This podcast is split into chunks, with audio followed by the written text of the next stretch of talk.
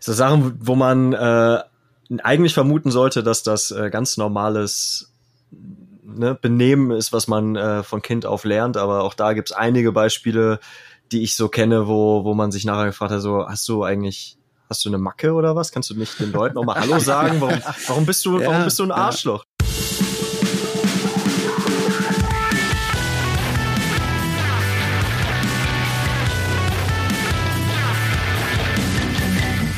Ja, hi, herzlich willkommen zum Kerngeschäft, einem Morco.de Podcast. Heute in der siebten Folge haben wir, wie beim letzten Mal, auch einen Gast dabei. Äh, beim letzten Mal war der Rodney Fuchs am Start. Rodney ist unter anderem Autor bei Morcor und ähm, ich freue mich aber umso mehr, dass wir bei dieser Folge endlich unseren ersten äh, externen Gast mit dabei haben, lieber Lin. Genau. Und äh, heute mit dabei der liebe Jan Euler. Hallo Jan. Ja, hallo zusammen. Wie geht's euch? Alles gut? Ja, prima. Wie geht's dir? Ja, ich freue mich hier zu sein bei eurem schönen neuen Projekt hier. Und ähm, bin gespannt, was ihr mir so für Fragen stellen werdet hier. Nur Gutes. Du bist, äh, du bist Gitarrist von der Post-Hardcore-Band Brief Atlantis. Ja, tatsächlich fast richtig. Ähm, ich war mal Gitarrist. Ist ja auch ein spannendes Thema. Da haben wir schon die erste Finte hier wahrscheinlich. What? Ich spiele mit ja mittlerweile ähm, Bass. Ich wurde bis zum äh, Bassisten degradiert. Ach, witzig. Weißt du, dass der Lin mich vorhin gefragt hat, ey, spielt, was, was, spielt der nochmal? Ist ja, der spielt Gitarre. Safe. Es ist ja eigentlich, es heißt ja auch Bassgitarre. Von daher ist ja, das gut. ja auch richtig. Ne? Weißt, weißt, du, das hat mich schon unsicher, weil ihr damals auf dem Roderock gespielt. Ich sehe, der Jan, hat der, hat der nicht Bass gespielt? Aber ja, Mike hat in seinem Dokument halt Gitarre geschrieben. So, oh, jetzt sag doch nichts Falsches.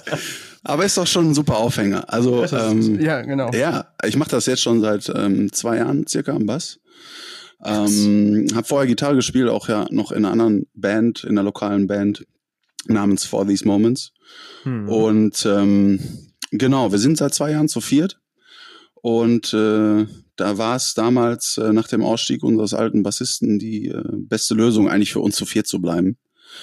Ähm, und es ging damals halt um, um eine Bandentscheidung dann, ne, zu sagen, dass ich jetzt Bass spiele. Ja. Und mir macht das eigentlich auch Spaß. Also ich finde das jetzt gar nicht so, wie wahrscheinlich der ein oder andere da dann vermuten würde, ne, das ist ja langweiliger oder so. Man kann da schon viel machen. Also ne, deswegen seht ihr, ne, ich habe ja Gitarre eigentlich gespielt mit dem Bass dann sozusagen. Ja, so filigran. Würdest du denn, würdest du denn sagen, dass du ein besserer Bassist bist als ein richtiger Bassist? Boah, das will ich gar nicht ähm, entscheiden. Also Fakt ist auf jeden Fall, dass ich äh, Bass nicht von Grund auf gelernt habe. Das heißt, wahrscheinlich ein nativer Bassist wird anders spielen als ich. Ähm, Gitarre habe ich ja von Anfang an auch eigentlich mit einem Pleck gespielt und das mache ich beim Bass halt auch. Hm. Deswegen ähm, ist das halt, also im, im Rock-Metal-Bereich macht das wahrscheinlich keinen großen Unterschied, aber wenn du mir von mir jetzt verlangen würdest, irgendwie hier ne, schön äh, am Bass zu slappen oder so und ähm, irgendwas Jazziges zu spielen, würde ich sagen, nee, such dir mal einen anderen dafür. ja, du bist ja auch ähm, unter anderem Gitartech und äh, Physiotherapeut, das ist richtig, ne? Genau, das ist auf jeden Fall korrekt. Dann hast du ja in den letzten Monaten ordentlich viel Freizeit gehabt. Ja, also tatsächlich ähm, hat sie, das ging eigentlich parallel ähm, über eigentlich so, ne? Also die beiden Jobs sind ja wirklich so verschieden eigentlich. Ähm, für mich jetzt persönlich nicht, aber für einen, der das hören würde, der würde sich wahrscheinlich denken, ähm, das sind ja wirklich zwei ganz verschiedene Sachen. Mhm. Zwei ganz verschiedene Branchen. Das eine ist die Medizin, das andere halt Entertainment. Und ähm, also für mich war das eigentlich ähm, eigentlich ganz anders als für viele, die ähm, seit Jahren ihr Brot äh, eben in, in der Live-Musik verdienen. Ne? Das heißt, ich bin, nachdem das Ganze losgegangen ist, äh, hatte ich noch ein bisschen Resturlaub. Wir waren ja gerade auf einer Tour eigentlich mit With Atlantis. Die wurde mhm. nach drei Konzerten abgesagt. Bin dann relativ zügig eigentlich wieder ähm, in der Physiopraxis äh, aufgetaucht und habe dann äh, da ganz normal weitergearbeitet. Ne? Von daher war das halt ein Unterschied da tun mir natürlich meine werten Kollegen alle leid, die da jetzt echt drunter leiden, dass keine Live-Konzerte stattfinden. Ja, klar. Äh, du hast gerade gesagt, ihr habt äh, zwei oder drei Shows noch gespielt. Ne? Eigentlich sollte ja eine ganze Tour äh, stattfinden mit, was war das, mit Our Mirage und äh, Vitya, ne? Vitya, genau, und äh, The Narrator war noch mit dabei. Genau. Genau, das wäre eigentlich eine ganze Deutschland-Tour gewesen. Ich glaube, es wären 15 Konzerte gewesen, genau. Ach, krass. Und wir haben, ähm, was war das, der Münster, Hannover und Hamburg konnten wir spielen. Und nachts oder spät abends eigentlich beim Konzert kam dann äh, die Durchsage, dass äh, der nächste Tag Berlin schon gecancelt ist und äh, wir uns da dann natürlich auf den Rückweg gemacht haben. Das war auch äh, eine ganz äh, komische Stimmung. Also selbst auf dem Weg nach Hamburg, das war noch ein Freitag, das weiß ich noch, war das schon so, dass man eigentlich jede Minute damit gerechnet hat, dass die Nachricht ankommt, dass wir da nicht spielen können ne, und wir mhm. auf halber Strecke umdrehen müssen. Äh, kam aber nicht. Und wir haben dieses Konzert tatsächlich noch zu Ende gespielt. Ähm, und es waren tatsächlich auch, auch noch Leute da, so, ne, die sich da haben noch nicht beirren lassen. Und ähm, das war aber trotzdem irgendwie kurios. Jeder wusste, es ist jetzt hier Ende, ne, und wir können morgen nach Hause fahren oder am gleichen Abend. Ja. Wir müssen aber noch dieses Konzert halt spielen, ne.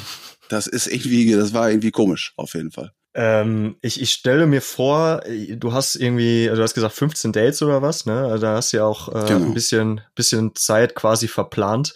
Ähm, wir hatten ja jetzt nicht nur das, aber auch so die gesamte Corona-Zeit äh, euch als Band in die, in die, also wir haben die Pläne quasi, wie sind die umgeworfen worden? Denn äh, ihr hattet ja auch das ein oder andere Festival noch am Start und habt mhm. ja auch letztes Jahr erst noch die neue Platte rausgebracht und so. Das äh, sollte ja alles wahrscheinlich etwas anders verlaufen, wie es jetzt ja tut. Ja, es war auf jeden Fall schon schon äh, einschneidend. Also die Tour hätten wir natürlich gerne zu Ende gespielt. Ähm, hätten uns da auch echt noch äh, coole Konzerte von versprochen. Das lief eigentlich eigentlich richtig gut. Ähm, Danach wären wir aber sowieso ins Studio gegangen, beziehungsweise sind wir da ja auch schon dran an dem äh, neuen Album. Mhm. Und deswegen hatten wir uns da eigentlich schon äh, ein bisschen darauf eingerichtet, dass wir da eher ähm, kreativ tätig werden und äh, dann gar nicht mehr großartig nur noch eine Tour annehmen, die noch eventuell reingekommen wäre. Jetzt auch für den Herbst, da war ein bisschen was in Planung. Ähm, ja, und das verschiebt sich halt alles. Und ähm, uns hat's jetzt nicht so wehgetan. Ne? Da gibt's wirklich andere Bands, die gerade ihre Platten draußen hatten im April, Mai und die äh, konnten alle dann nicht auf Tour gehen, auf Release-Tour. Für die tut mir das halt mega leid dann, ne? weil äh, die haben sich wahrscheinlich auch mega drauf gefreut, da die Platte mal live zu spielen. Ich denke da an die Rogers zum Beispiel ähm, mhm. und ganz viele andere Bands, die, die auch einen geilen Festivalsommer erlebt hätten, wo ich ja. wahrscheinlich auch ein bisschen mitgearbeitet hätte bei der einen oder anderen Band dann als, ähm, als Gitarrentechniker oder Backliner. Für uns selber als Band war das halt nur, ja, nur so ein bisschen dann nochmal Shutdown, dass wir uns noch mehr auf die Musik, auf das Schreiben von neuer Musik und Produzieren dann konzentrieren können. Ne? Hast du denn, ähm, oder ich, ich erinnere mich zurück, wir haben ja auch das ein oder andere Festival so auf dem Schirm gehabt, auch, auch vom Morcor aus jetzt, äh, wo wir halt fest davon ausgegangen sind, dass das in irgendeiner Form noch stattfinden kann. Und wir mhm. quasi nur darauf gewartet haben, dass äh, halt irgendwie Mitte Mai spätestens dann gesagt wird, so ja, komm Leute, das haben wir eigentlich jetzt alle gepackt. Äh, mhm. Wir können in zwei Wochen wieder Richtung Ring fahren und so. Äh, wie hast du das erlebt? Also hattest du auch das Gefühl, ja, eigentlich dauert das gar nicht mehr so lange oder warst du auch davon ausgegangen, okay, dieses Jahr ist eigentlich von vornherein auch im Sack? Nee, definitiv. Also ich, ich wäre fest davon überzeugt gewesen, dass das vielleicht ein, zwei Monate anhält. Und ähm, wir hatten tatsächlich auch Karten für Rock am Ring. Ne? Also da, das war ja, wäre ja Anfang Juni äh, gewesen. Und ich sag ja. mal, da hätte ich äh, schon irgendwie mitgerechnet, dass man, dass, dass die Situation so dann wäre, dass man doch das alles ähm, ja durchzieht und das macht halt. Ne? Aber war es natürlich nicht. Also ähm, ja, ich glaube, da haben viele, viele falsch gedacht am Anfang, ne, dass das äh, nur, nur eine Sache von ein paar Wochen wird. Ähm, mhm. Natürlich mit der Hoffnung eben, und das ist ja klar, dass, dass man halt da ähm, auf Konzerte, auf Festivals gehen kann und, und äh, das alles wie gewohnt halt machen kann. Ne? Also ähm, da war die Hoffnung wahrscheinlich größer als die, als die Realität. Ne? Ja. Ja. In der letzten Folge hat der gute Lin äh, offenbart, dass er ein riesengroßer Rap-Fan ist. Riesengroßer Rap-Fan. Also, sieht man mir jetzt, würde man mir jetzt nicht sofort ansehen, aber ich, ich, ich, ich tauche meinen, meinen dicken Zeh so langsam immer mehr in dieses Gefilde ab. Hast du denn schon, hast du dir denn schon eine Baggy Pants geholt wieder? Ja, ich, ich schiele die ganze Zeit, kennt, kennt ihr noch, also äh, jetzt mal gerade ein bisschen off-topic, ja, nachdem wir jetzt ernste Worte angesprochen haben, kennt ihr noch diese, diese silbernen Baggy Pants aus den frühen 2000ern? Ja, klar. Von Kani, ja, wo so ein riesen K drauf war? Geil. Ja, hatte ich, hatte ich auch. Und die suche ich aktuell wieder. Damit es ein bisschen, so ein bisschen Street Cred einfach, weißt du? So diese Mhm. Silber Jeans in Baggy-Form, so ein, so ein Hoodie, wo riesengroß in 3D-Schrift Karl Kani draufsteht. Oder Oder Hoodwear oder sowas. Oder Fubu, genau. Ich hatte früher so eine Federjacke, Alter. Die war, die war Ghetto, Alter. Es kommt die ja war, alles wieder. Ne? Ja, also genau, ich erinnere mich ja. noch an die geilen, ähm, kennt ihr noch den Laden Coast? Da gab's dann Klar, immer diese ja. Plastikbeutel dazu. Ne? Also ich meine, Ja. gut ist, dass nicht mehr so viel Plastik da äh, verschwendet wird, dass es die nicht Ja, mehr absolut. gibt. Aber das war halt damals irgendwie ein Highlight. Jeder hatte vom, vom Einkaufen da diese ähm, Plastik-Rucksacktasche, ne? die gab's dann dazu und hat Ja. die dann halt für den Sportunterricht verwendet, für, für die Freizeit oder was. Das war Ja, total genau. in. Ne? Ja, aber Mike, äh, bitte weiter. Jetzt haben wir dich unterbrochen hier. Ja, äh, ich habe ich hab herausgefunden, äh, Jan, dass du auch mal als Physio für die 187 Straßenbahn gearbeitet hast. Ist das richtig? Das ist korrekt, ja. Das hast du gut recherchiert. Ja, uns entgeht nichts, ja. Nee, nee, nee, nee. Nichts hier. Gute Recherche, wirklich. Ist, war, da, war das so ein, war das ein Tour-Ding oder, oder wie, inwiefern warst du da? Also das hat, das, da gibt's eigentlich auch eine witzige Geschichte zu. Ähm, und ich hoffe, ich, ich darf die hier so erzählen oder kann die erzählen und äh, werde dann Von nicht mir aus darfst du alles verklagt oder so. Ja, ja, eben.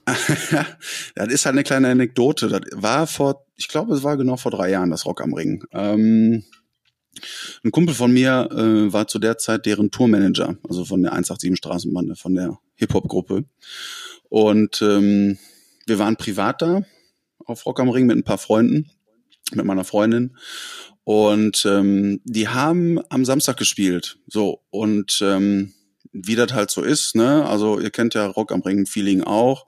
Wenn man so um neun Uhr wach wird, weil man nicht mehr schlafen kann, weil überall schon äh, laute Musik läuft, ne? ähm, trinkt man sich schon mal irgendwie, weiß ich, das erste Bierchen oder Schnäpschen. Ne? Ja. So, das war halt das Frühstück. So und ähm, Langsam anfangen. ne, langsam anfangen. Nach einer Stunde, so gegen elf, kriegte ich dann mal eine Nachricht äh, von meinem von meinem Kumpel, ähm, der die betreut hat. Hör mal, du, was machst du? Ne? Und ich sag, du, ich bin bei Rock am Ring, ich habe eine gute Zeit hier. Ne, erstes Bierchen ist schon ist schon weg. Und der schrieb mir dann, ähm, ja, pass auf, ich habe einen Auftrag für dich, äh, komm, mal, komm mal gleich irgendwann hoch. Ähm, einer meiner Künstler braucht ja deine Hilfe. Der hat irgendwie Rückenprobleme. Na, also mein Kumpel wusste, dass ich Physiotherapeut bin. So, und ich natürlich, ja, hm, trinkst du erstmal das nächste Wasser danach, damit du wenigstens ein bisschen nüchtern bist. ne? Also besoffen arbeiten ist schlecht in dem Bereich.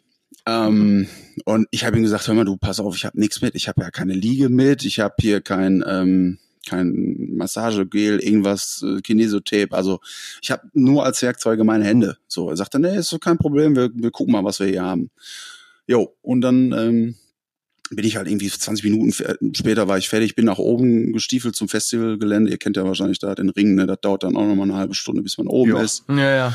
So, und dann Genau. kam er mir schon entgegen ähm, und hat mich dann da in den äh, Backstage-Bereich äh, befördert, wo die Busse standen, die Nightliner. So, und dann ging es da im Speziellen um einen Künstler, der hatte sich irgendwie rückentechnisch was zugezogen, eine Zerrung, Blockade, was weiß ich. Und ähm, ja, der braucht dann halt mal dann äh, ganz schnell Hilfe, damit der halt am Abend spielen kann.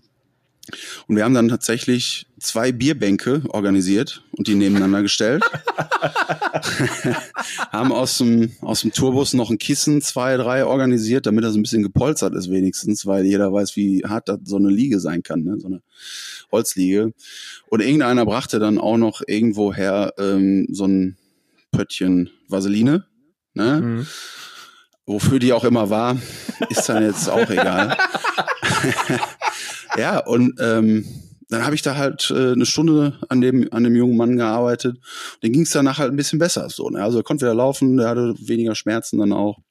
Und so ist die eigentlich die Idee auch des Ganzen entstanden. Also das das halt weiterzumachen. Ne? Also das war halt ja so eine so eine witzige Geschichte, dass man darüber nachgedacht hat. Ey, ja, warum machst du das nicht öfters? So, ne? Ähm, Weil es auch anscheinend ja notwendig ist oder war. Ne? So, und da kam dann halt der Kontakt auch zustande und ähm, danach habe ich die auf einer Tour im April 2018 äh, betreut auf ein paar Dates ähm, und äh, um die dann halt auch ne, fit zu halten für die Bühne, weil äh, es ist bei denen halt auch schon so, dass es natürlich alles ziemlich anstrengend ist, dass es auch schon Entertainment ist, dass es Show ist, ne? Und ähm, nur weil es jetzt Hip-Hop oder Rap ist, heißt das nicht, dass die sich halt nicht bewegen auf der Bühne, sondern die machen da schon mhm. ihre, ihre Tänzchen, ihre Choreografie und alles. Ähm, und müssen dementsprechend halt auch sich bewegen können. Da spielt dann halt auch so eine, eine wichtige Rolle, spielt auch dann ne, die Luft, die, die Atmung und sowas, äh, um, um da halt singen bzw. rappen zu können. Und ähm, das hilft da schon. Ne? Also unsere Technik mhm. in der Physiotherapie können da schon unterstützen, dass man da halt auch besser performen kann. Geil. Hast du, hast du denn äh, einen, einen Tipp für junge Bands, die äh, ähm, auch ein Physio haben wollen. Naja, nee, aber die, die auf die Bühne gehen und sich äh, am nächsten Morgen ärgern darüber, dass sie halt völlig äh, Muskelkater mhm. und fertig sind und so. Ja, es gibt da so den schönen äh, sogenannten Bangover. Ne? Also äh, vom Headbang am nächsten Tag, den Hangover. Ja, ja. Ähm, der entsteht den dann halt äh, ja, erzähl. Den habe ich nämlich immer, deswegen frage ich so dumm. Ja, den, den habe ich am Anfang auch immer gehabt. Also, ähm, ne, so, da, wenn man da Gas gibt auf der Bühne, dann ähm, vergisst man auch so ein bisschen mal die Gesundheit da. Ne? Also wie man manche da rumflitzen mhm. sieht auf der Bühne.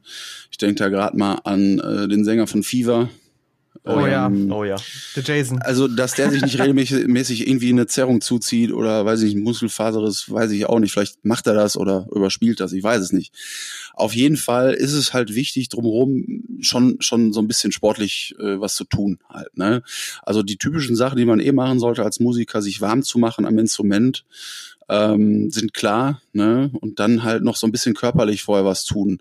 Ähm, die Durchblutung anregen, bisschen auf, zum Beispiel auf der Stelle laufen. Ne? Allein das, so ein bisschen locker hüpfen, äh, lockert auch, ähm, lockert auch mal so ein bisschen ähm, das, das, das eigene Empfinden halt, ne? Also hm. jeder hat, also viele haben da wahrscheinlich ein Problem mit, dass sie zu verspannt auf die Bühne gehen, also ein bisschen Lampenfieber haben, ne? Stretching den zum Beispiel vorher, das, das habe ich früher immer gemacht eigentlich, dass ich da ähm, ne, die Beine, den Rücken, die Arme mal kurz wenigstens angedehnt habe. Und ähm, da ging es mir danach auch echt besser. Ne? Dann ist die Muskulatur ein bisschen vorbereitet. Und gerade danach kann man auch noch so ein bisschen was zum Cooldown machen, ne? nochmal so ein bisschen den Nacken ähm, dehnen mit den eigenen Händen zur Seite nach vorne. Ähm, und ja, da, da gibt es auf jeden Fall so ein paar Techniken. Ne? Je nachdem, was für ein Instrument du natürlich auch spielst. Ne? Gitarre ist was anderes als Klavier, Schlagzeug, bei denen kommt es auch nochmal äh, auf eine andere Muskelgruppe auch an, auf die Beine zum Beispiel. Ne? So, da sehe ich immer wieder auch bei den Patienten, wenn da ein Schlagzeuger drunter ist, der ist mega verkürzt in den Beinen. Ne? Der ist da total verkrampft vom, vom äh, Sitzen, vom Spielen. Ne? Und Gitarrist hat da eher in den Schultern Probleme. Ne? So gerade in der mhm. Spielschulter, auch wo die Gitarre drauf hängt, je nachdem wie schwer die ist. Ne? Eine Gibson zum Beispiel, die wiegt dann schon mal so ein paar Kilo mehr. Und die halt eine Stunde, anderthalb um den Hals zu haben jeden Abend, ähm, da musst du halt schon ein bisschen gucken, dass du dich nicht verkrampfst. Ne? Dazu äh, lustiger Fun Fact: äh, Der Matt Heafy von äh, Trivium mhm. hatte, äh, ich habe das mal in einem Interview von ihm irgendwo gelesen. Der hatte lange Zeit richtig krasse Beschwerden mit seinen Schultern von der Gitarre. Da ich auch so eine große, so eine Gibson-Gitarre genau. oder, oder oder zumindest den Korpus davon, einen ähnlichen Korpus, die halt sehr schwer ist und dann immer auf der einen Schulter belastet hat. Und ich glaube, der hat mittlerweile sogar selber mit einer Firma zusammen einen Gitarrengurt entwickelt, der so ein bisschen das Gewicht auf beide Schultern ausgleicht. Mhm. Das sieht so ein bisschen aus wie so ein Geschirr, wie so ein wie so ein keine Ahnung, als würdest du so ein, so ein, so ein, so ein Klettergeschirr anziehen. Ja. Das, äh, keine Ahnung, finde ich eigentlich kann ich mir, Kann ich mir gut vorstellen, natürlich. Also ich meine, ihr wisst das beide selber, das muss natürlich auch irgendwo bühnentauglich sein. Das heißt, das muss ja, irgendwo ja. okay aussehen, ne? Da kommt schon ein bisschen drauf an halt, ne? Und da, hm. ähm, ja, die Ergonomie ist da natürlich meistens hinten angestellt. So, das, das mhm. ist halt so. Also ob sich so ein Gurt da durchsetzen würde, ob ich den selber tragen würde, weiß ich nicht. Ähm, ich würde dann lieber auf die Karte setzen, sich, sich gut vorzubereiten, ein bisschen mhm. was für den Körper halt tun auch, ne, sollte eigentlich jeder Mensch natürlich auch außerhalb der Musik da, ne, dass er halt gesund bleibt, lange gesund bleibt. So, dann kannst du halt auch ähm, mal eine Stunde performen mit einer schweren Gitarre. Ne, dann kann man sich da, ähm, da ein bisschen entlasten. Und dann mhm. ist man vielleicht auch nicht auf so einen Gurt angewiesen, weil ich stelle mir das gerade vor, ich habe das noch nicht gesehen, aber ja. Es sieht lustig Könnte aus. Könnte nicht so cool aussehen. Es sind halt im Endeffekt zwei, zwei, zwei Gurte, rechts ja. und links von der Schulter. Der eine geht quasi um den Gitarrenkorpus und der andere ist einfach nur ganz normal. Ja, wunderbar. Es gibt ja, es gibt ja auch diese, ähm, äh, na sag schon, wie heißt die, so, so, so Rucksackgurte, die sollen dich aktiv gerade halten. Ne? Das heißt, mhm. die helfen dir, wenn du jetzt äh, am Computer acht Stunden sitzt, gerade zu bleiben. Vielleicht entwickelt man sowas, wo man dann einfach noch nur die Gitarre so vorne drauf pinnen muss, dass die einfach noch nur mhm. da so hängt wie so ein Maschinengewehr. Könnte man natürlich ja. auch machen. Ne? Machst du dein Projekt, Jan? Ja, ich habe da häufig schon drüber, drüber, nachgedacht. Es rattert schon, ja. ja, ja, ja. Jetzt habt ihr äh, in, den, in den letzten beiden Jahren ja auch äh, die ein oder andere Tour schon gespielt mit äh, Imminence und auch mit To the Reds and Wolves. Und mhm. ähm, ich kann mir vorstellen, dass du dann auch so einer bist, der seine Jungs auch immer mal wieder zusammenpfeift, dass da nicht zu viel Paddy gemacht wird und sich alle mal ein bisschen am Riemen reißen. Ist das korrekt oder bist du eigentlich Woher eher so, der nach vorne geht? ja, du, du redest wie jemand, der, der weiß, was gut ist. also ja, das, das, das, das war zumindest mal korrekt. Also mittlerweile bin ich da auch ein bisschen entspannter geworden. Ähm, okay. Es ist natürlich auch viel Organisation. Ich kümmere mich bei uns halt dann ähm, bei, bei Konzerten, bei Touren um die Organisation, um, um die Crew, dass alle Bescheid wissen, wann sie wo sein sollen.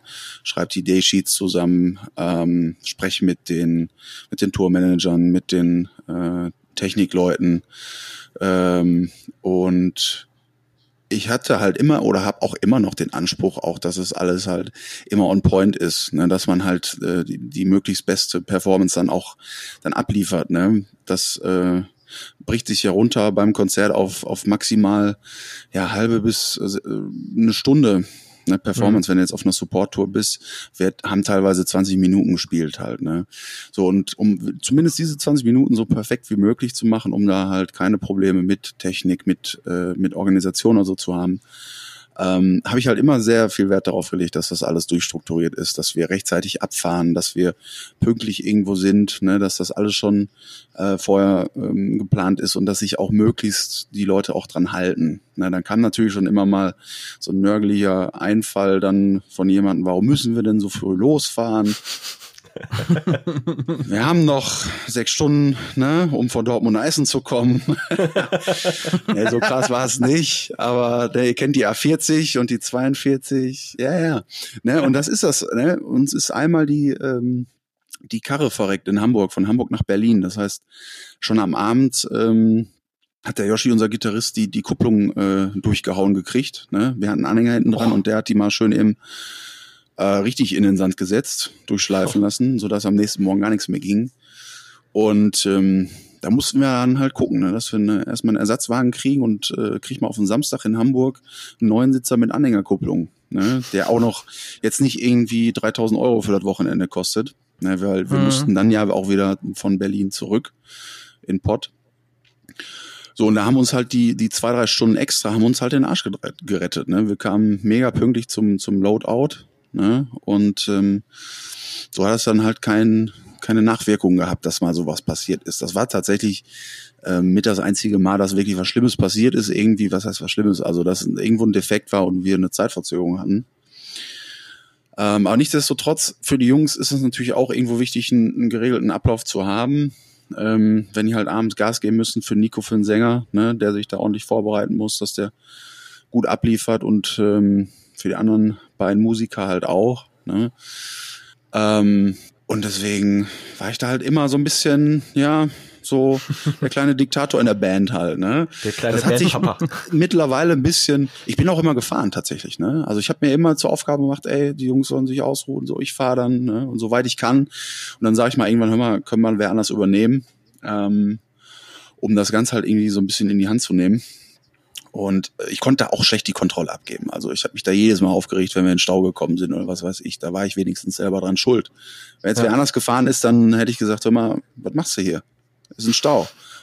Warum fährst du außen rum? Nein. Aber äh, mittlerweile ist das alles ein bisschen entspannter. So nach, nach ein paar Touren, dann, ne, die man gemacht hat, merkt man, äh, es ist auch mal nicht schlimm, wenn man mal zehn Minuten später kommt. Ne? Das, das ja. nagt jetzt nicht an der Leistung und man muss halt auch noch äh, Spaß haben. Ne? Das heißt, äh, man darf sich da nicht zu sehr verkopfen. Äh, den Tipp würde ja. ich halt auch, auch wirklich jedem geben, der, ähm, der da vielleicht ein bisschen zu, zu angespannt mit der ganzen Situation umgeht. Es ist immer noch Entertainment. Es ist jetzt keine Helene Fischer Show. Es ist nicht Metallica, wo es auf jede Minute ankommt dann. Ne? Ähm, Und der Spaß mhm. bei der Sache sollte dann auch bleiben. Das kann ich sogar bezeugen. Das, äh, das, das, das muss ich euch sagen, Jan. Ich finde eure äh, Work Ethic, wie man das so schön nennt, oder deine Work Ethic, finde ich sehr äh, bewundernswert tatsächlich. Ich, äh, ich habe euch ja jetzt ich habe euch ja jetzt nur einmal auf dem Roderock dann auch gesehen, wie ihr dann hinter den Kulissen quasi agiert. Und äh, das fand ich dann doch sehr beeindruckend, weil ich habe da auf dem Festival schon, äh, also als, als Stage Manager schon einige Bands gesehen, auch große Bands gesehen, wo ich gedacht so, Lev Marie, das äh, geht ja alles drun und drüber hier. Und dann kommen, kamt ihr halt an und Trailer stand schon und raus und jetzt das und direkt du mit Anweisungen für meine Hands. Und das fand ich eigentlich sehr, sehr cool. Ähm, was ich gerade jetzt gerade in deinem in deiner Erzählung so ganz äh, ziemlich cool fand, dass du diesen Blick fürs Gesamte siehst. Also ich habe das Gefühl, dass das bei den Bands, die ich kenne, ganz gerne schon mal Musiker jeder für sich so ein bisschen, also auch wenn man eine Band ist und sich versteht untereinander, man aber im Kontext des Gigs oder der Show immer so ein bisschen für sich selber guckt. Und äh, du hast jetzt gerade beschrieben, dass du halt auch über deinen Sänger nachdenkst, so der muss sich halt vorbereiten, der powert sich da aus, auf der Bühne Leute animiert und auch deine anderen Kollegen, dass du so einen Blick fürs Ganze hast. Das finde ich äh, sehr, ja, beeindruckend tatsächlich und bewundernswert, dass du das so pflegst, diese, diese, diese Art. Ja, erstmal Dankeschön für das, für das Kompliment. Und äh, das ist ja auch der Grund jetzt, ne, im Endeffekt so ein bisschen. Also das ist zum Beispiel ein, ein Punkt, der, ähm, der da eine positive, äh, einen positiven Effekt hat. Ne? Also du als jemand, der zum Beispiel irgendwo im, im Arbeitsumfeld von einem Konzert oder einem Festival ist, ne? ob es ein Techniker, ein, ein mhm. Stage Manager ist, äh, ein Veranstalter etc., ähm, da sollte man halt schon schon gucken, dass man dass man da, ähm, auch, auch im organisatorischen ein bisschen überzeugen kann, dass man zumindest nicht für Verzögerungen sorgt, dass man nicht nicht irgendwie läppsch mit manchen Sachen umgeht. Äh, ach ja, ist doch noch ein bisschen Zeit und dann funktioniert ein Kabel mhm. nicht oder sowas. Also es liegt ja wirklich manchmal an ganz kleinen Dingen, die dann da schiefgehen, die für eine für eine Umbauverzögerung da sorgen, die dann den ganzen Zeitplan nach hinten schmeißen. Und das ist halt äh, für viele, die dann da arbeiten und auf der anderen Seite stehen, halt ziemlich stressig und ziemlich ärgerlich. Ne? Und mhm. ähm, da präsentiert man sich natürlich auch, ne, auch auch gerade als als junge, als aufstrebende Band, die die sich empfehlen will. Ne? Also da, wir haben da wahrscheinlich schon äh, alle mal Sachen erlebt, Dinge erlebt, die, die eigentlich gar nicht gehen auf so einem Konzert, wo du dir wirklich, wo du an der Seite an der Bühne stehst, verantwortlich für irgendwas bist und dir die Haare raufst, weil äh, da wieder irgendeiner so an dem Schneckentempo die Kabel zusammenrollt. Ne? So, und da, ja. das ist halt besser, wenn dann alles ein bisschen organisiert ist und dann sind alle zufrieden und dann wirst du auch vielleicht das nächste Mal wieder gebucht, weil ne, der ein oder andere weiß, ey, das hat doch super funktioniert, mit denen ist gut mhm. zu arbeiten und ähm, im Endeffekt bringt mir das auch was, weil äh, dann bin ich halt auch zufriedener, wenn andere zufrieden sind. Ne, das ist halt dann ja. nochmal die andere Seite. Die Zuschauer sehen ja sowas nicht. Die sehen ja nur die halbe Stunde, die Stunde, die anderthalb Stunden Performance. Ne? Ähm, aber wie gesagt, die Seite ist halt auch wichtig. Ne? Und ähm, wir sind halt ein Team dann auch, ne? Die Band, die, äh, die Crew und sowas. Und da sollte halt, ähm, da sollen alle irgendwo zufrieden sein und, und möglichst, mhm. ähm, ja, möglichst entspannt, möglichst gut drauf. Ne? Und ähm, so, so kann das Ganze nur funktionieren. Ne, weil da muss jeder funktionieren. Jeder von den Leuten, die im Bus sitzen, dann muss halt irgendwo seinen Beitrag dann dazu leisten. Und ähm, da helfe ich dann halt wirklich gerne mit, um, um so ein bisschen zu sehen, naja, ist, ist da alles, ist da alles cool? Ist das jetzt wirklich sinnvoll, dass der mhm. Nico zum Beispiel äh, nachts noch drei Stunden fahren muss, wenn der am nächsten Tag fit sein muss und wieder singen muss, also vom einem Konzert zum nächsten zum Beispiel. So, dann, ähm, ich, ich muss jetzt nicht viel singen zum Beispiel oder der Joscha, Joschka, die müssen nur Gitarre spielen. Das wäre vielleicht dann sinnvoller, wenn wir die Strecke fahren, Nico sich schon mal ausruhen kann, weißt du. Das ist halt so ein bisschen Rücksicht nehmen mhm. auch auf die anderen. Ja. Weil im Endeffekt cool. ist es aller unser Projekt und wir wollen als Band ja auch Erfolg haben und ähm, das gibt's ja auch in jeder Firma, eben diese Work Ethic, ähm, ein gutes, gutes Teamwork dazu haben, um, ähm, um erfolgreich zu sein. Ne? Ja. Das mit dem, mit dem äh, Image, sage ich jetzt mal, äh, das das darf man echt nicht unterschätzen. Also ich habe da auch einige Bands schon erlebt. Äh, ein konkretes Beispiel fällt mir ein, wo äh, ein Gitarrist trotzdem voll auf die Bühne gegangen ist beim, beim äh, Umbau und ähm, der einfach seinen Verstärker nicht mehr anbekommen hat. So, der, der wusste Boah. einfach nicht, welche Knöpfe der drücken sollte. Und äh, ja so alle Anwesenden, so alle äh, anderen Bands, die gespielt haben, also die vorher gespielt haben, die danach gespielt haben, jeder hat das mitbekommen. So der Techniker hatte einen Hals. Äh, ich meine, das war zwar nur ein Jutze-Konzert, so, aber äh, das sind Sachen, äh, also da wirst du dann nicht mehr auftreten. Also das da, merkt man sich auch einfach. Ja, ja, das, das, merkt ist, sich. Weißt du, selbst, selbst, selbst selbst der Techniker, der mit deiner Musik vielleicht gar nichts am Hut hat, ähm, merkt sich aber genau sowas. Der merkt sich dann entweder, okay, die haben gut mitgearbeitet, die waren unkompliziert, ging alles flott von der Hand, oder er merkt sich, nee, das war totale Katastrophe und wird dann, wenn der Veranstalter ihn fragt, weil das ist ja zwangsweise dann auch, darauf läuft's hinaus, dass man sich nochmal abspricht, wird dann sagen, boah, war kacke, Alter war echt scheiße. Da hast du nur Stress mit so. Das ist nur so ein ja. kleiner Moment gewesen. Also ich, genau. ich sag mal, sich rotzevoll auf die Bühne stellen ist schon nichts Kleines mehr, aber äh, das sind ja. das sind ja so Sachen, da leiden dann halt auch alle drunter und da musst genau. du einfach auch Teamwork äh, beweisen, weil sonst wirst du da auch relativ schnell wieder äh, ja dahin zurückgeschickt, wo du halt herkommst eigentlich. Genau. Hm. Es geht ja auch im Endeffekt darum, du musst ja, wenn du die Basics nicht, nicht, nicht hinkriegst, also wenn du nicht, nicht vernünftig ein Jutze-Konzert spielen kannst vor, vor 30, 40 Leuten, ähm, so egal das vielleicht, vielleicht auch immer ist, dass du sagst, hör mal, ich gebe mir die Kante und ähm, mal gucken, was bei rumkommt ähm, wie willst du dann mal irgendwann, wirklich irgendwann später bei Rock am Ring spielen halt, ne? Das, ähm, das mhm. widerspricht sich so ein bisschen. Also du kannst nicht sagen, ja, ach, wenn, wenn was Größeres ist, dann äh, würde ich mich ja benehmen und dann würde ich auch gut spielen und würde hier meinen meinen Scheiß auf die Kette kriegen. Weil bis dahin kommst du dann gar nicht, aufgrund dessen. Also das fängt dann mhm. da halt schon an, dass du, dass du irgendwo ähm, ja eine Einstellung zu der Sache entwickelst, wo du sagst, ich, ich will hier Spaß haben, das ist klar, aber ähm, Spaß habe ich nur, wenn das halt auch irgendwo funktioniert und gut ankommt und alle irgendwo zufrieden sind. Ne? So, und das kannst ja. du halt nur bedingt machen, wenn du, ähm, wenn du nicht mehr Herr deiner Sinne bist. Ne? Ja. Inklusive auch allen Leuten äh, respektvoll und freundlich gegenüberzutreten und so Sachen. Das ja, klar. Äh, so Sachen, wo man äh, eigentlich vermuten sollte, dass das äh, ganz normales ne, Benehmen ist, was man äh, von Kind auf lernt, aber auch da gibt's einige Beispiele, die ich so kenne, wo, wo man sich nachher gefragt hat, so, hast du eigentlich, hast du eine Macke oder was? Kannst du nicht den Leuten auch mal Hallo sagen? Warum, warum bist du, ja, warum bist du ein Arschloch? Ne? Also es muss ja gar nicht sein. Da ja, das ich, hast du gerade irgendwie eine, eine Single rausgebracht oder so und hast irgendwie 20 Freunde, die, die deinen Scheiß so hypen, aber dann bist du halt trotzdem noch kein Rockstar, weißt du das? Aber das vergessen halt sehr viele und das finde ich auch super, super ätzend, ähm, wenn Leute das sehr schnell auch raushängen lassen.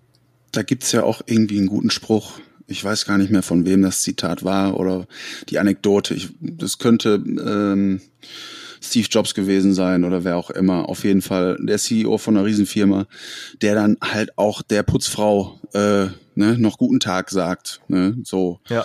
Also mhm. alle Mitarbeiter in seinem Unternehmen, alle, selbst das ganze Umfeld halt irgendwo auf ganz normal behandelt, egal welch, welcher Rang dahinter steht, welche Rolle äh, die Person spielt. Ne? Ähm, das ist eine Sache, die äh, aber auch nur menschlich sein sollte. Ne? Also die, eben, ein eben. Grundzug, ein Charaktergrundzug ja. von jedem eigentlich sein sollte. Das ist nicht nur in der Musik so. Ja. Ihr habt, ähm, das hatte ich vorhin ja äh, kurz angerissen, 2019 äh, Soulmate rausgebracht, eure äh, ja, genau. aktuellste Platte. Und ähm, ich war damals bei der Record Release Show, das war in der Zeche Karl in Essen, habt ihr vor ein paar hundert Leuten gespielt. Genau. Und ähm, Jetzt habt ihr dieses Jahr an äh, selber Location äh, auch ein Streaming-Konzert gemacht.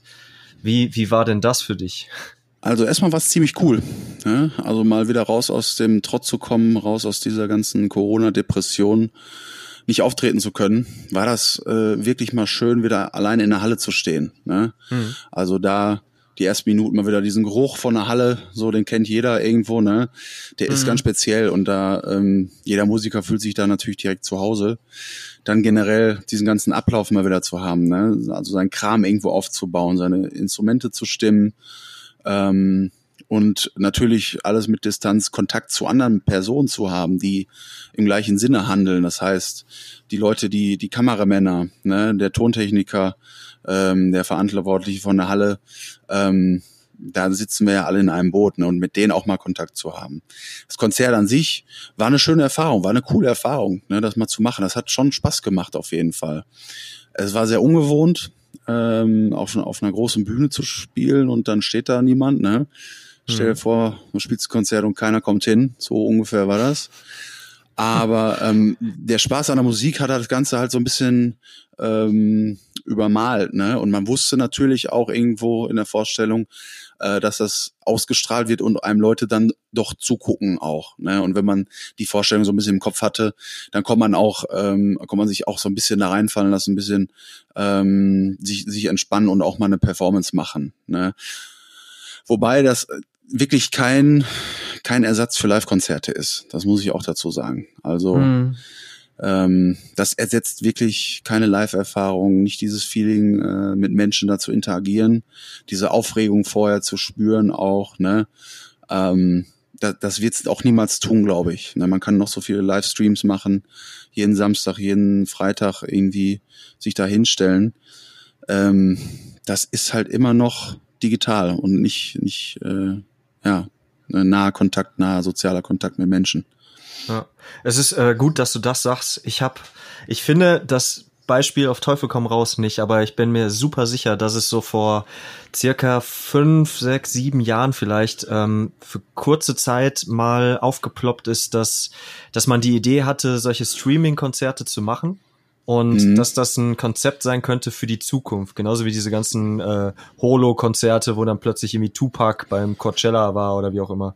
Ähm, dass das irgendwie der, der nächste große heiße Scheiß sein könnte. Und ähm, ich finde, ich finde das Beispiel einfach nicht mehr, aber ich äh, hoffe, ich kann es nochmal nachtragen. Ich kann mich äh, aber auch dran erinnern. Mhm. Ja, ne? Also ich weiß einfach nicht mehr, welcher Künstler das war. Und wenn du jetzt nach Streaming-Konzert suchst, dann findest du halt alles, aber nichts, was irgendwie ein Jahr ja, alt ja. ist. Es ging darum, glaube ich, Live-Konzerte in, ins Internet zu übertragen, also wie jetzt einen Livestream zu machen und dafür dann halt auch Tickets zu verkaufen. Ne, du konntest mhm. dann ein Ticket kaufen, dann wurde ein Live-Konzert, was eh stattfindet im Internet, ähm, übertragen. Ne? Da war halt damals wahrscheinlich auch die Infrastruktur noch gar nicht da. Ne? Also das mhm. heißt, WLAN war zu schwach oder die, die Netzanbindung, die Kameras waren einfach nicht da oder das war alles irgendwie nicht so nicht so gut. Und im Endeffekt, wie du es vielleicht auch, auch dann, ähm, dann jetzt gesehen hast, also bis dato, bis vor Corona, ähm, dass es die Leute auch nicht so interessiert hat. Zumindest im, im Musikbereich, im Entertainment-Bereich. Ne? Mhm. Ich fürchte, dass das äh, jetzt gerade aber auch äh, der Beweis dafür ist, dass es die Leute auch nach wie vor nicht so krass hypt. Also ich. Nee, nee. Das wäre jetzt auch die Anschlussfrage gewesen. Glaubst du, dass sich dieser Aufwand, den man ja eigentlich auch betreibt, dass sich der im Endeffekt auch wirklich lohnt für die Künstler? klar, du hast da eine hochwertige Aufnahme eines Konzertes, ähm, was du halt auch mit Publikum, was halt natürlich auch ein Aufwand ist, das ne, festzuhalten. Aber meinst du, das ist wirklich etwas, was ähm, was für jede Band mhm. geeignet ist? Ich habe so viele von diesen ganzen Streaming-Sachen schon gesehen, auch in, in kleineren Uses oder so, äh, wo das halt irgendwie DIY-mäßig dann äh, aufgezeichnet wurde. Das haben sich dann halt echt wirklich nur so 20, 25 Leute angeguckt, wo ich dachte, boah, ey, das ist so, also natürlich ist das cool, wenn man wieder auftreten kann und alles und das braucht man irgendwie auch, aber äh, ne, äh, so Kosten Nutzen ist es wirklich das. ja, ja, ich habe die Frage verstanden. ähm, also speziell jetzt äh, aus der Sicht der Künstler sehe ich das halt so, auch ich persönlich jetzt, auch für unsere Band. Ähm, es ist ein schönes Ding, was man mal machen kann, auch wenn man es noch nie gemacht hat vielleicht oder noch nicht häufig gemacht hat. Mhm. Auch um seinen Fans halt was zu bieten, ne? Auch um, um da halt ein bisschen Engagement zu zeigen, weil ähm, im Endeffekt machen wir das ja für, für die auch irgendwo, ne? Und nicht nur für uns, weil wir da Spaß dran haben, sondern weil wir uns da auch irgendwo in einer gewissen Art und Weise verpflichtet fühlen, ähm, dass, dass die halt irgendwo entertained werden. Ne? Und mit Entertainment meine ich jetzt nicht nur Spaß zu haben, sondern auch, es hat ja auch einen sozialen Faktor. Ne? Äh, ein Konzert ja. natürlich viel, viel höher, aber ich sag mal, ähm, neuen Content zu liefern, ne? dass das vielleicht Leute ein bisschen ablenkt von der Situation, von der ganzen depressiven Corona-Stimmung, ne? dass die was haben, mhm. wo man, wo man mal, und wenn es nur für eine Dreiviertelstunde ist, ähm, vielleicht ein bisschen Spaß hat, ne? das mal wieder zu sehen, uns mal wieder auch, auch zu sehen, halt auch live zu sehen, ne? dass es äh, zumindest so ein bisschen Nähe schafft. Ähm, das Ding ist nur, ähm, also erstens für die Bands, man kann es nicht häufig machen. Ne? Das Thema, wie du sagst, ist irgendwann durch. Auch ich hatte das Gefühl, ähm, ich, ich wurde überflutet mit Nachrichten äh, von, von Livestreams ne? und hatte gar, auch vieles gar nicht mehr auf dem Schirm. Ach ja, stimmt, die haben ja auch einen Livestream gemacht. Ne? Hab mir das im Nachhinein noch angeguckt oder äh, hat es gar nicht mitgekriegt. Ne? Ähm, die, die Masse natürlich in der Zeit jetzt an, an, ähm, an medialen Content, der hochgekommen ist, weil auch alle Zeit hatten, ja nicht nur Musiker, auch andere Künstler, ähm, jede Privatperson, ne? alle Menschen haben so viel Content ja auch in dieser Zeit geschaffen, weil sie eben äh, verfügbare Zeit hatten, dass du äh, das Gefühl hattest, irgendwie gar nicht alles mitzubekommen, ne, was im Netz passiert. So, mhm, das, es wird ja, ja mittlerweile klar. auch vieles gefiltert, auch wird dir gar nicht mehr angezeigt, wenn zu viel ist. Die Algor Algorithmen arbeiten halt, ne? Ähm, und deswegen, ich sag mal, so eine Idee zum Beispiel jetzt zu sagen, wir machen jetzt jeden Samstag machen wir hier einen Livestream äh, mit einem Live-Konzert. Ne? Ich glaube auch, dass das das ist äh, ja macht den Leuten auch keinen Spaß. Das wird den Bands nichts bringen, ne? Weil ähm, zum Beispiel ein gutes Beispiel, glaube ich, ist immer noch Sport, Sportübertragung, ne, Sportveranstaltungen. Nehmen wir mal jetzt einfach klassisch die Bundesliga. Es würde ja auch keiner mehr hingehen. Sonst hätte jeder ein Sky-Fußball-Abonnement oder äh, Dessen oder wie das alles heißt, ne, und würde sich das zu Hause angucken. Ist ja eigentlich genau dasselbe. Warum guckst du Fußball? Du willst entertained werden, ne? willst das gucken. Ja. Äh, es gibt aber immer noch 60.000 jedes Wochenende, die ins Stadion gehen warum so, ne? Mhm. Weil die das eben live erleben wollen, weil die hinter der Mannschaft stehen wollen, weil die es unterstützen wollen, ähm, weil das Gefühl eben was anderes ist, als zu Hause vorm Fernseher zu sitzen. Ne? Und da ist es eigentlich genau die gleiche Spannung, die entsteht wie bei einem Live-Konzert, was, was die Leute halt eben vor dem Rechner nicht haben. Und ich hoffe, sie freuen sich darauf auch wieder und nach der ganzen Zeit wird das, ähm, wird das wieder alles anlaufen und ähm, ich glaube, dass das wird auch passieren, dass die Leute da wieder hungrig drauf sind. Ne? Trotz aller mhm. Livestreams, trotz aller allem Content, die, den du hochgeladen hast, ne? dass da wieder Konzerte äh, auch stattfinden, die ausverkauft sind, dass da wirklich Leute ganz, ganz verrückt nach sind, ihre, ihre Bands wieder zu sehen. Ja.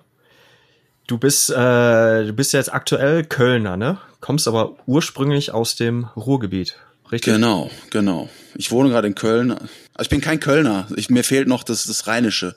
Ne, ich okay. kenne so ein paar Wörter wie, wie Fimschig. Ne? Fimschig heißt sowas wie empfindlich zu sein.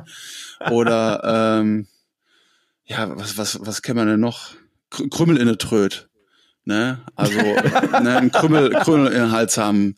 So, da, da aber wie gesagt, äh, Kölner ja, ich auch täglich. würde ich mich jetzt nicht bezeichnen. ja, genau. Du hast äh, ganz am Anfang hast du ja auch gesagt, dass du vorher eine Band hattest und ähm, die würde ich ganz gerne an dieser Stelle nochmal äh, hervorheben, denn mir ist hm. ähm, das willst du wirklich ausgraben. Jetzt, jetzt, jetzt, jetzt, Mike, jetzt fang nicht wieder an, Fanboy zu werden hier. Ich nein, nein, ja. Pff, du bist, du bist wirklich wuschig, glaube ich gerade. Ich kann, oder? ich kann, ich kann, ich kann bei, bei, bei, bei dieser Band durchaus Fanboy sein, aber auch weil ich die Jungs Wir haben ja eine, eine ziemliche Vergangenheit da auch. Ne? Ich möchte ja, ja, mal äh, Sunset Mosh anführen. Ne? Ja, genau. Dein, dein altes Festival damals. Stimmt, da haben wir uns eigentlich auch kennengelernt sozusagen. Genau. Glaub, das war 2012 oder so. Wow. Und ähm, nee, das ja, war ist schon früher, glaube ich sogar. Also, oder? Äh, weiß ich schon 2011 oder ich weiß es nicht mehr. Also Recherche Mike hat herausgefunden, dass es euch seit äh, 2011 bis 2014 überhaupt gab. Ja, ich glaube sogar 2010 haben wir irgendwie. Wir haben in 2011 haben wir angefangen zu Musik zu machen und dann haben wir uns aber auch relativ frühzeitig getroffen mal irgendwann. Ich, also ich weiß nicht, wie wir uns damals getroffen haben, ob du, ob wir zusammen gespielt haben, glaube ich, ne, mit Until September war das richtig? Ja, ja, ja, ja. Genau. Ich meine, das wäre noch mal ein anderes Konzert auch gewesen. Da hätten wir uns dann mal kennengelernt. Ich glaube in Kichellen, das New Rock oder so, wie das hieß. Da ja. wart ihr, glaube ich, auch mal. Aber ja, ja. ja, gespielt haben wir da nicht, aber ich war da Ist mit schon lange her. Ne? Damals. Das sind jetzt ja. fast ja acht ja, Jahre. Fast ne? zehn, ja, also fast, fast zehn, zehn, Jahre bald. Ne? Ähm, ich finde aber, und das, das wissen halt, glaube ich, viele nicht, außer die, die wirklich so aus der Zeit auch kommen und auch hier irgendwie aus dem, aus dem Ruhrgebiet kommen, ähm, dass das For These Moments, so hieß sie ja damals, ähm, eine, eine relativ spezielle Band ist äh, wegen der Mitglieder. Äh, also nicht nur mhm. wegen der Mitglieder selber, das stimmt wohl auch, aber sondern auch wegen den wegen den Wegen, die die äh, einzelnen Jungs halt auch eingeschlagen haben. Mhm. Und ähm, da gibt's nämlich zum Beispiel den Herrn Tobi Rische, der zwischendurch bei Alaska gelandet ist. Äh, bei äh, Mitch ging's zu The Pariah, die kennt man. Äh, Calippo, der erste Sänger bei euch, ähm, mhm. hatte zwischenzeitlich Nibiru mit äh, dem Phil, der dann nachher zu Time the Evaluator gegangen ist. Äh, der äh, Tobi Lotze, der zwischendurch bei euch Schlagzeuger war, der äh, ist mittlerweile bei Alaska, ähm, vorher bei To the Reds and Wolves, aber auch bei Forever in Combat, die nachher Our Mirage wurden. ähm, also gruselig. Alles Bands, die halt äh, ja, ja, die, die halt durchaus alle mal irgendwie ähm, ja, sag ich mal, bundesweit auf, äh, ne, von sich hören lassen haben. Ja, ja. Gerade auch Alaska, auch europaweit mittlerweile, ne? Ja, also wenn du jetzt vermutest, dass da irgendwie so eine Verschwörung hintersteckt, das war wirklich alles Zufall. Das muss ich jetzt leider sagen. Das war alles, da gibt's leider keine Verschwörungstheorie dazu. Wie kann das kommen, dass äh, die also alle mit einer Band am Ende verbunden sind? Ne? Mhm. Und dann kommt ja die Frage, ähm, ne, passiert da noch mal was? Kommen die noch mal zusammen auch? Ja, also den Socials nach äh, seid ihr da immer wieder in, in zwei Jahresabständen irgendwas am Hypen. Äh, jeder fragt sich, was da passiert. Also die, die das halt noch checken. Äh, aber am Ende passiert halt wieder nichts. Also ich bin gespannt. Vielleicht möchtest du ja was erzählen. Ähm ja, also wir waren halt eine, eine geile Truppe so damals. Ne? Das hat Spaß gemacht so und ähm, das, das, das war wirklich irgendwie aus einem äh, aus einer Launehaus ist das entstanden halt und wir haben über die Jahre natürlich auch immer aufgrund dessen, dass natürlich alle irgendwo auch Musik gemacht haben, Kontakt gehalten. So, das äh, waren dann Konzerte, wo wir dann irgendwie ähm, ja mit mehreren Bands gespielt haben, wo dann äh, viele Originalmitglieder der der eigentlichen Band ähm, gespielt haben, so dass wir halt auch äh, freundschaftlich immer auch Kontakt gehalten haben, ähm, eben bis zum heutigen Tag auch. Ne? Und klar, es gab immer mal wieder Ideen, das Ganze ähm, ja wieder aufleben zu lassen. Ne? Also hm. ich sag mal fernab auch äh, von dem, dass jetzt äh, alle irgendwo in, in eigenen Projekten steckten, war das halt immer noch eine Sache, die ähm, ja die nicht irgendwo ähm, ja, vermarktet werden sollte oder sowas. Das war immer ein Spaßprojekt. Ne? Das war unser kleines Baby und damit haben wir eigentlich angefangen, äh, Musik zu machen. Also jeder mhm. einzelne von uns halt, also in, im Bandkontext so und das wird für immer irgendwie so eine Erinnerung bleiben. Auch dass man da halt relativ schnell, sag ich mal, äh, lokal ähm, ein bisschen bekannter geworden ist. Ne? Ähm, und es ist bis heute nicht ausgeschlossen, dass wir da noch mal äh, zumindest zusammen musizieren werden. Ne? Also ja, ich kann da jetzt nichts erzählen. ähm, ist ja alles gut. aber wir sind halt in regelmäßigen Kontakt und ähm, jetzt gerade überlegen wir tatsächlich so ein bisschen, äh, das, das Ganze nochmal so ein bisschen aufleben zu lassen. Ähm, in welcher Art und Weise steht wirklich noch in den Sternen. Das ist jetzt keine Heimlichtuerei oder so. Mhm. Ähm, aber äh, wir sind jetzt gerade auch, weil wir eben Zeit haben, ne, jeder einzelne von uns ist jetzt gerade nicht auf Tour oder so, ähm, hatte gerade ein bisschen Zeit, ähm, nochmal für ein Projekt sich darum zu kümmern. Und ähm, wir haben da nochmal jetzt ein bisschen Bock drauf, ob es jetzt neue Musik ist, ob, ob das Ganze irgendwie ein Re-Release wird oder äh, was ganz Neues nochmal wird, das, das wissen wir jetzt gerade noch nicht. Ne? Aber mhm. wie gesagt, ich mag auch diese Geheimniskrämerei dann auch nicht. Also wenn, dann kann man da auch schon drüber sprechen. Ne? So wichtig ist das ist ja auch nicht Metallica, ne, wo man mit hinterm Berg halten muss und ne, oh, wir müssen jetzt gucken, was da kommt. Das ist jetzt ganz geheim. Ne, ne. Nee, aber es ist ganz witzig, dass du das ansprichst halt, ne? Also, wie gesagt, damals wusste halt noch keiner irgendwie, dass es mal irgendwie, ja, über zehn Jahre geht, dass man so lange Musik, oh, generell Musik machen wird, ne? Mhm. Und dass man da auch in, in anderen Bands spielen wird und ähm, ja auch teilweise auf großen Festivals spielt. Ne? Also Alaska, der Werdegang da ist ja war ja wirklich Wahnsinn bis jetzt. Ja. Und die haben äh, auf Nova Rock gespielt in Österreich, also mit einem der größten Fest Festivals in, in Österreich, haben Touren gespielt. Ne, Co-Headliner mit We Came's Romance, ne, die man damals, als man mit Musik anfing, noch äh, selber live gesehen hat in der Turbinenhalle auf von Never Say Die oder so, wo man dachte, boah, Yo, krass, da war ich auch. Krass, krass, ne? wie machen die das? Da war noch richtig Magie dahinter. Ne, und dann ein paar Jahre später, äh, später spielst du mit den ganzen Bands auf Touren und auf Festivals. Ne? Und das, mhm. das, das freut mich auch für jeden Einzelnen, dass es bis jetzt so, so gut lief. Ähm, ja. Man, man, man sagt ja auch, also ich kann jetzt wirklich nicht für andere ähm, Regionen sprechen, weil ich halt auch hier aus NRW äh, komme. Aber äh, man hat ja trotzdem den Eindruck, dass der Ruhrpott, gerade weil ja auch so viele Bands äh, hier ansässig sind, ähm, halt irgendwie was Spezielles hat. Äh, hast du da irgendwie eine Erklärung für, warum, warum hier gerade so viel hm. Post abgeht? Eine Erklärung habe ich da wirklich, glaube ich, nicht für. Es könnte die Bevölkerungsdichte sein. Ähm, es könnte ja so ein bisschen der der ähm, der kulturelle Hintergrund sein, weil wir ja schon so ein kleiner Melting Pot sind hier, ne, mit vielen Kulturen, die hier zusammenleben. Hm. Ähm, und ich glaube auch, dass Ruhrgebiet immer auch Wert auf Kultur gelegt hat. Ne? Ich Mhm. Kann das jetzt nicht vergleichen, wie das mit anderen Bundesländern ist, aber ähm, wir haben schon viele Großstädte, wo viele große Konzerte stattfinden, ne? viele große Hallen hier in NRW und ich glaube eine, eine immer noch sehr gesunde ähm, Künstlerszene. Ähm, äh, die, die Logistik ist natürlich auch gut, ne? Also ich sag mal, ähm, du hast wie gesagt mehrere Großstädte, du hast mehrere äh, kleine bis, bis mittelgroße bis große Konzerthallen. Das heißt, das ist ein guter Nährboden für kleine Bands, für mittelgroße Bands auch relativ schnell äh, sich einen Namen zu machen. Ne? Also ich sag mal, wenn du hier, du kommst jetzt aus Essen, du spielst in Dortmund, in Bochum, in, ähm, in Köln, in, äh, in, in Wesel, in Schieß mich tot, in Duisburg, auf kleinstem Raum ja auch, ne? Kannst du überall Konzerte machen. Ich kann mich noch an Zeiten erinnern, haben wir äh, in einem Monat haben wir äh, mindestens zweimal in, in Bottrop gespielt mit der alten Band, im, im, äh, im alten Kino in der Location da. Ne? Oh yeah.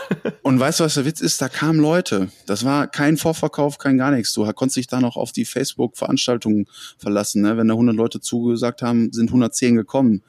Ne, Mund-zu-Mund-Propaganda war noch ein bisschen was anderes. Das ist nochmal ein ganz anderes Thema, wie sich das jetzt entwick entwickelt hat. Aber ähm, ja, du konntest halt äh, relativ viel spielen hier.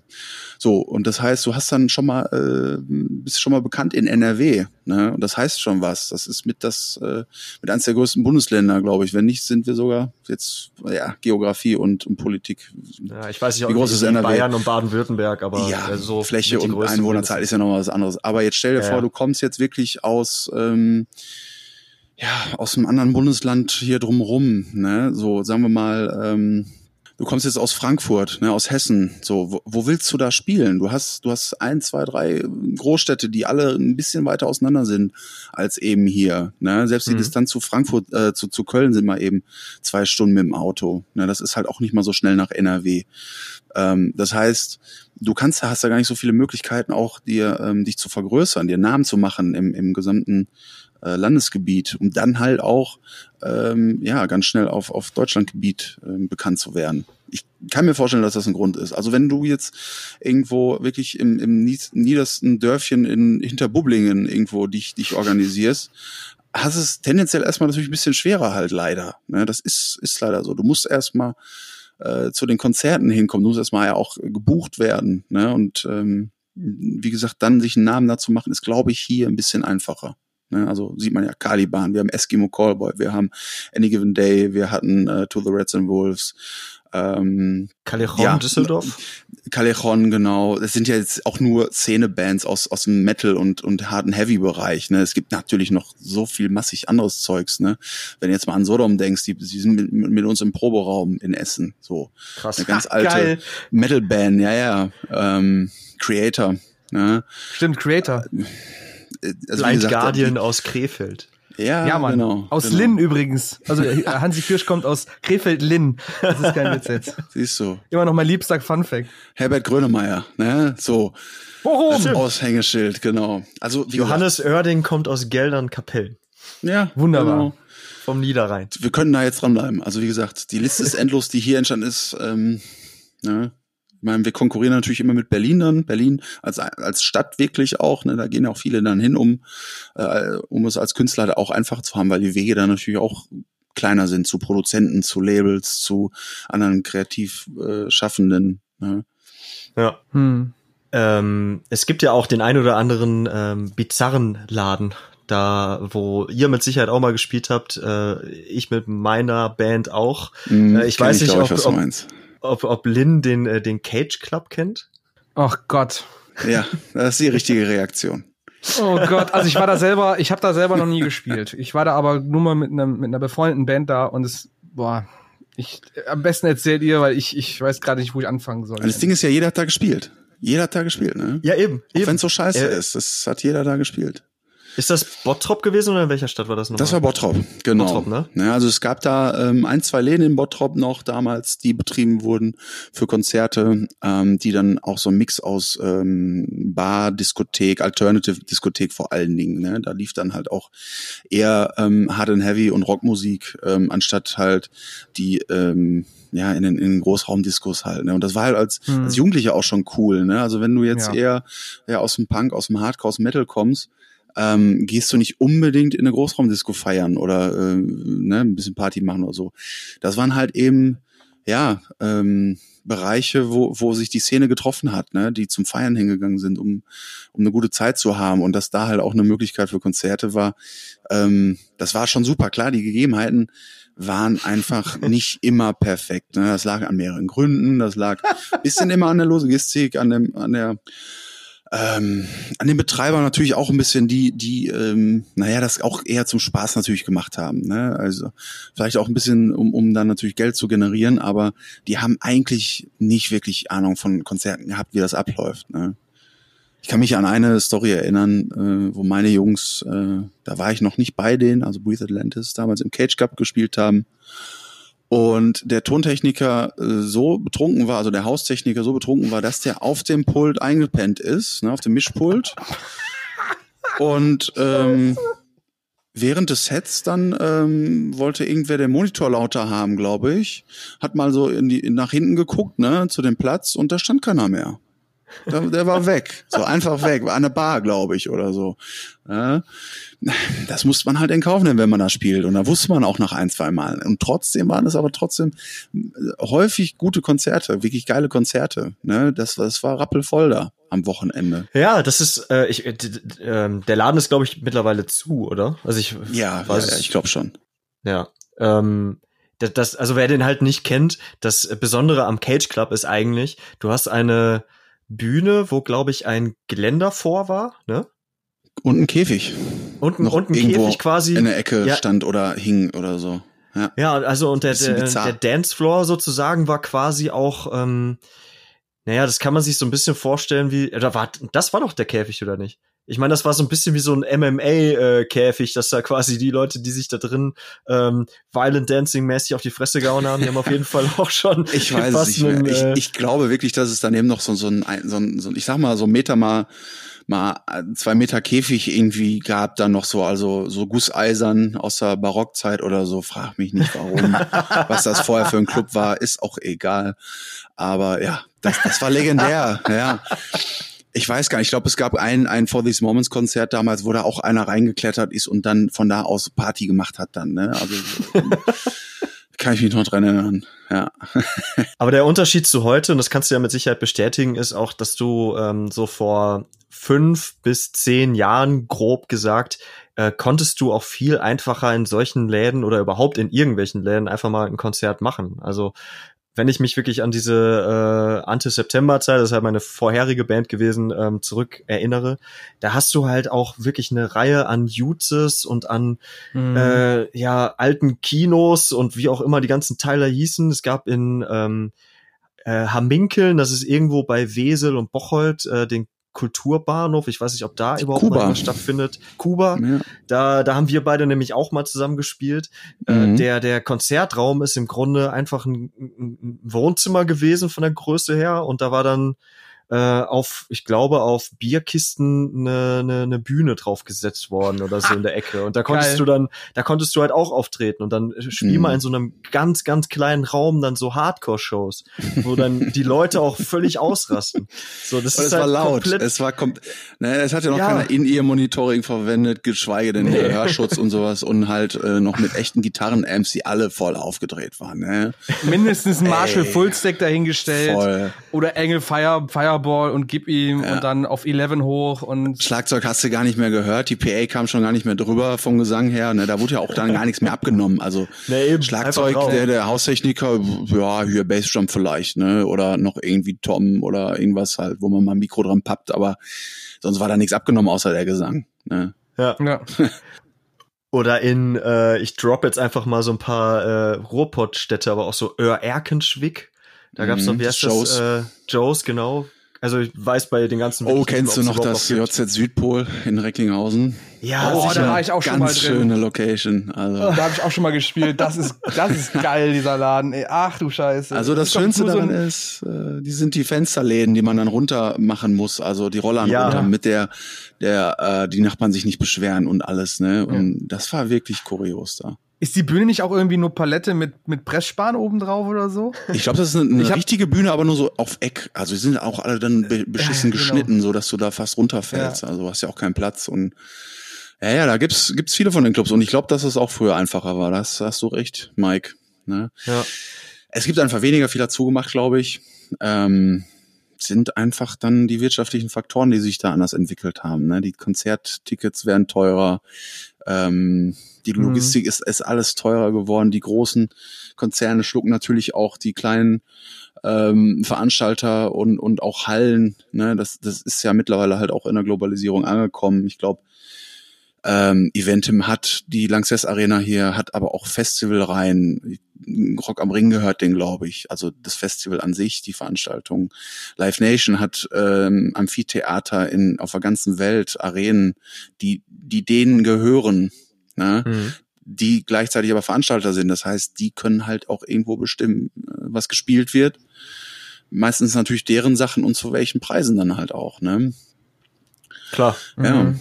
Ja, deswegen, also da, da, da bröckelt das halt schon so ein bisschen, ne, dass da natürlich auch die Schere ein bisschen auseinander geht, dass da noch nur ähm, erfolgreiche Acts dann halt auch regelmäßig spielen.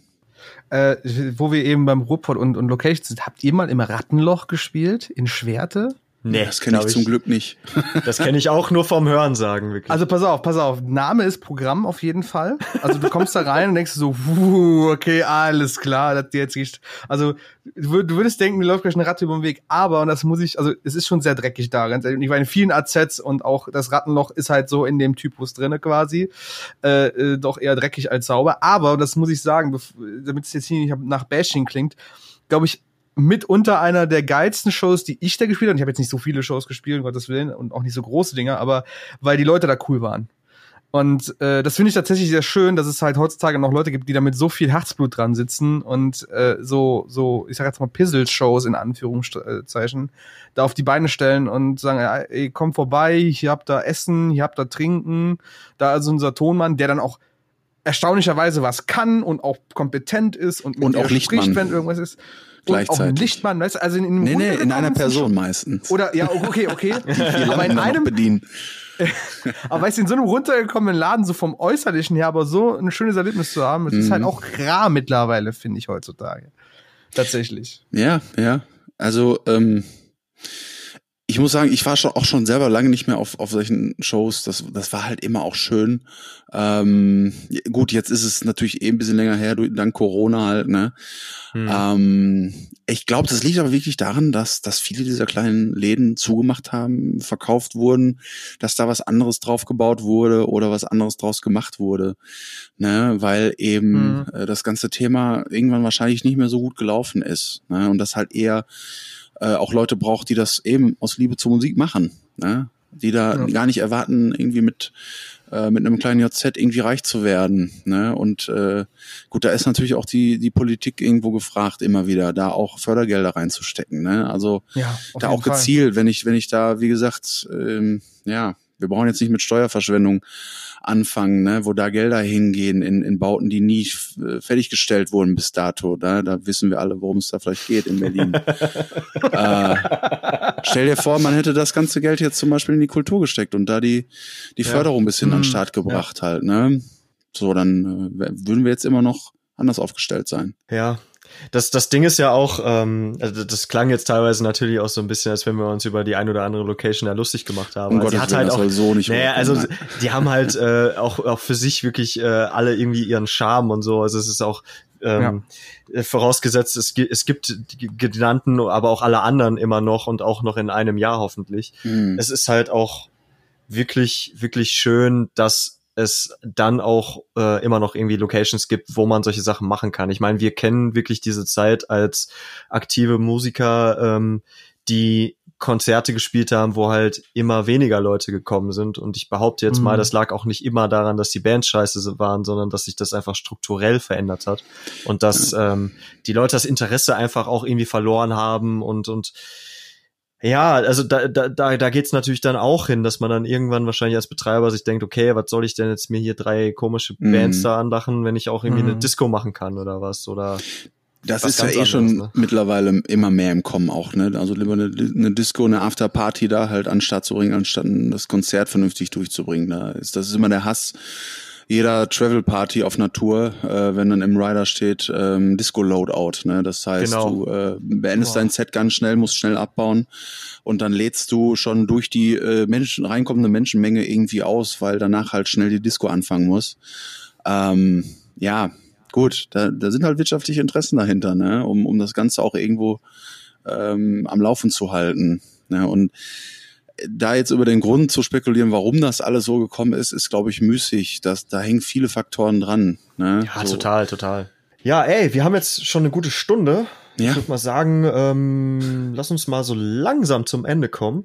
Aber ähm, wir haben ja noch eine Spotify-Playlist, die wir äh, regelmäßig, das heißt in jeder Folge äh, bespielen. Und äh, lieber Jan, du darfst dir natürlich auch zwei Songs aussuchen, die du gerne da reinwerfen oh, möchtest. Okay. Jetzt, ich habe die Playlist äh, jetzt gerade nicht offen. Jetzt müsst ihr natürlich wissen, ob der ein oder andere Song schon dabei ist, den ich jetzt nennen würde. Naja, also wir sind ja, wir sind, wir sind ja so Füchse, wir, wir äh, bespielen die immer wieder neu, damit das äh, kein Overload ja. wird. Ja, äh, ja. Aus, der, aus der letzten Folge kannst du wahrscheinlich nichts treffen, weil das nämlich die Guilty Pleasure Folge war und wir mhm. dann nur Sachen wie ähm, was haben wir 80er denn Jahre gehabt, oder äh, Boah, ja, ja, genau. ich hab, Trash Pop. Ja, ich, ich habe ja. da äh, äh, Rap reingetan. Ich weiß, dass ich auf jeden Fall Deswegen von Summer Jam, Rapper. Ja. ja. von Summer Jam und ähm, Farid Bang habe ich den Song Donatella reingemacht. Mhm. Das war schon Kenn ich beides und, nicht, äh, aber. ja, nee, nee, äh, hast auch. Ich, ich glaube, hast nicht wirklich was verpasst, aber ich fand's ganz lustig tatsächlich. Deswegen äh, feel, feel free, wenn du spontan jetzt äh, auf was kommst. Ja. Ey, frei nach dem Motto äh, Support your, your, your friends and local scene würde ich jetzt einfach aus aktuellem Anlass ähm, zwei Songs da rein tun. Und zwar einmal den äh, Sushi, den dem Sushi von äh, Ghost Kid mit äh, seinem neuen Track Start a Fight. So, oh ja. Sofern er noch nicht drin ist. Ne? Ja, noch nicht. Vielleicht. Äh, super Typ, super netter Typ und hat jetzt ein neues äh, Projekt am Start. Und Fairness halber natürlich, weil ich die anderen Jungs auch mag. Und ähm, ne, Grüße an David da, den Schlagzeuger. Äh, ja, äh, Eskimo Callboy, Hyper Hyper. Hätte ich jetzt gerne nochmal. Geil. Das wundert mich, dass der noch nicht drin ist eigentlich. Auf, also der ist doch stark. Könnte auch natürlich bei Guilty Pleasure gewesen sein, aber. Äh. Nein. Ja, also da wir ja in der letzten Folge viel über Scooter gesprochen haben, äh, haben wir da mhm. eine gewisse Richtung auf jeden Fall schon drin. Nee, aber ja. wir, wir, wir spielen die halt die, jedes Mal äh, quasi neu, deswegen okay. ähm, ich weiß gerade ja. auch nicht, ob wir den schon mal drin hatten, aber Ja, den Hyper Hyper hatten wir bei unserer Studiofolge drin tatsächlich. Ach ja, ist egal, wir packen den einfach nochmal rein. Ist ja, genau, nochmal rein. Cooler ja. Song, warum nicht? Beides gute Songs und äh, die hätte ich gern. Ja. Nice. Schön. Lynn, möchtest du weitermachen? Boah, ja, bei mir wird's, glaube ich, wieder ein Song auf jeden Fall Rap. ähm, ich ich, ich würde jetzt mal die 187 Straßenbaba nochmal, also das wäre nochmal die andere Variante gewesen, ne, um das logisch abzurunden. Will ich dich jetzt auch gar nicht mit beeinflussen, aber. Na, weißt du, was, weißt du, was, was, dann bei Do It bist, machen wir die auch noch mit rein. Also jetzt Fall. komplett egal, ob das jetzt äh, deine zwei Songs schon dabei sind, machen wir sie einfach mit rein. Ähm, ich, äh, also ich werfe hier gerade das ganze Konzept dieses Podcasts über den Haufen und fange über Rap an zu, sprechen. Äh, zu ähm, Nennt sich das nicht, nicht Morecore oder ist das jetzt More Ja, ja, das ist. Ey, sag das nicht zu so laut, nachher kriege ich nicht, noch nicht, Haue von oben. Vielleicht heißt es dann, nennt euch doch Splish oder so, statt Splash. Splish, Splish. Splish. Ähm, Nein, ich nehme, ich nehm, glaube ich, mal, mal keinen Rap. Aber ich nehme von äh, Make Them Suffer, australische Band, habe ich heute wieder einen Song gehört. Auch schön. Hello Heart habe ich am Freitag beim Hardfloor Stream gespielt. War ist ein geiler Brecher, cooles Ding.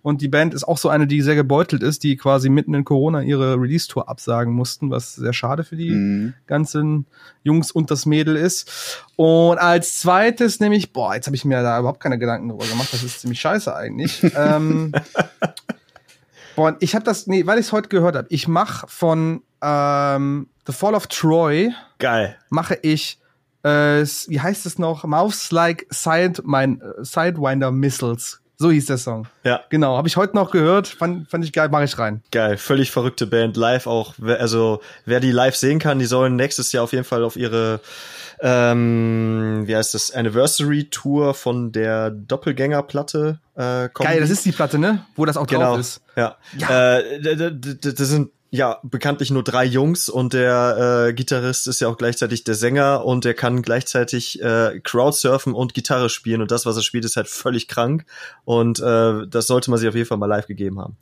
Ähm, ich würde gerne, ich weiß nicht, also wir haben letzte Tage, glaube ich, drüber gesprochen, denn ähm, die Band äh, This or the Apocalypse. Oh, ja, schön. Wir. Genau, und ähm, ich als Oldschool, ey. Ich habe nämlich, ja, ja, pass auf, ich habe ja rausgefunden, dass der der Sänger von This or the Apocalypse, mittlerweile ja auch der äh, Gitarrist und äh, Backing-Vocal-Mensch bei Ice Nine Kills ist. Mhm. Genau. Ähm, das wusste ich nämlich nicht, das war mir irgendwie, habe es an mir vorbeigegangen. Aber der hat jetzt ja auch eine neue Band, in Anführungsstrichen neu, die heißt Hawk. Und ähm, da nehme ich den Song Counter Ops. Das hat so einen gewissen Fever 333. Boah, ich hasse diesen Namen auszusprechen, ne?